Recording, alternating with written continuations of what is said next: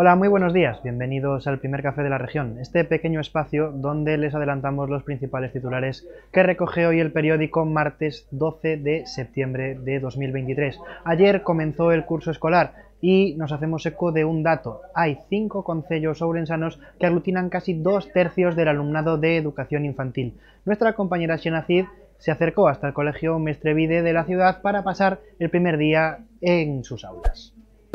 Así es, en el primer día del nuevo curso escolar acompañamos a alumnos y profesores del Colegio Mestrevide de la ciudad, uno de los centros más grandes de la urbe. En este día, además, el centro también estrenaba las instalaciones del comedor después de la obra que la Junta realizó en los últimos meses.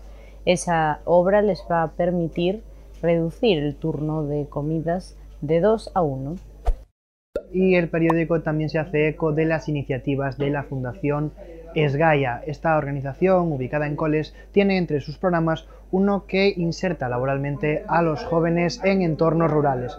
Nos lo cuenta Alba Villafranca.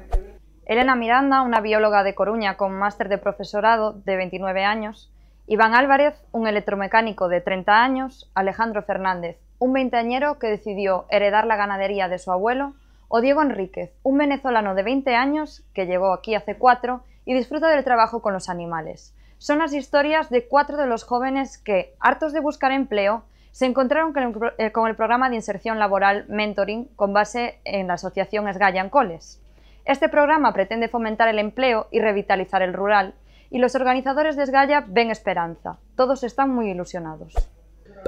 Y el cineasta mexicano Arturo Ripstein fue designado ayer como ganador del premio Calpurnia de Honra Internacional de la 28 edición del Festival de Cine de Ourense.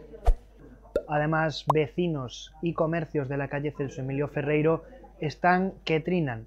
Las lluvias del último fin de semana han convertido una calle que lleva meses en obras en un auténtico barrizal. Aseguran que no pueden más.